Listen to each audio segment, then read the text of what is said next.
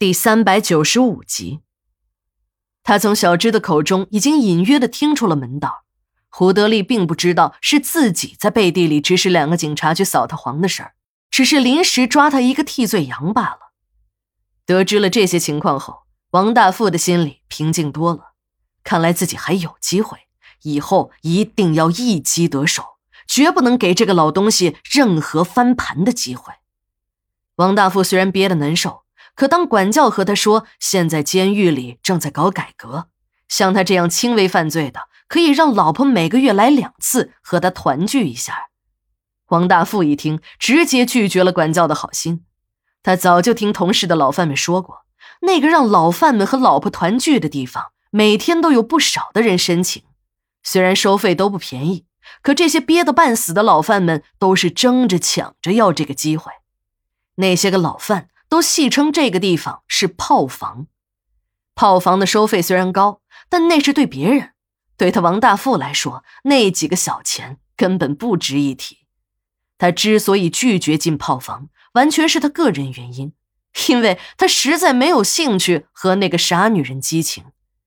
虽然现在他已经混到了连男人都能凑合的程度。一个管教对那个正在打量王大富的洗浴中心老板说。赵老板，我这位兄弟啊，最近有点上火，你给上道菜啊，让我们这位兄弟败败火。对了，我们这位兄弟那是体面人，不怕花钱，可是你们这儿压轴的上啊。王大富进了房间，这时的房间里已经有了一个娇艳的女人在等待着他。令王大富有些惊诧的是，两个管教也跟着他进了房间。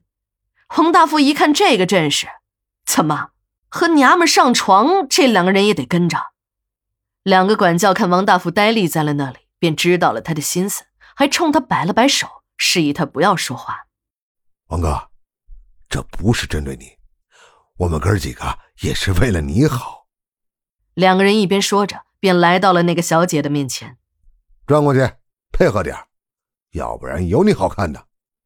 管教拿出了一个黑色的眼罩，戴在那个小姐的眼睛上，又回过头去问王大富：“王哥，你是喜欢从前面啊，还是从后边啊？”王大富没有弄明白那个管教说的什么前面和后面的含义，便胡乱的做了一个手势。两个管教一看，乐了：“后边，嘿，好，看来王哥还是很会享受的嘛。哎，后边就后边啊。”一边说着话。一边从口袋中掏出了一副手铐，很熟练的把那个小姐铐在了床头。这个小姐的身材很是正点，这个姿势呢，好像正是一只准备跳跃的蛤蟆。一个管教还脱了小姐的裙子，在她的屁股上使劲的拍了两把。嘿，王哥，别客气了啊，我们哥俩先出去，你先享受着，等你过够了瘾啊，再喊我们啊。那个小姐知道。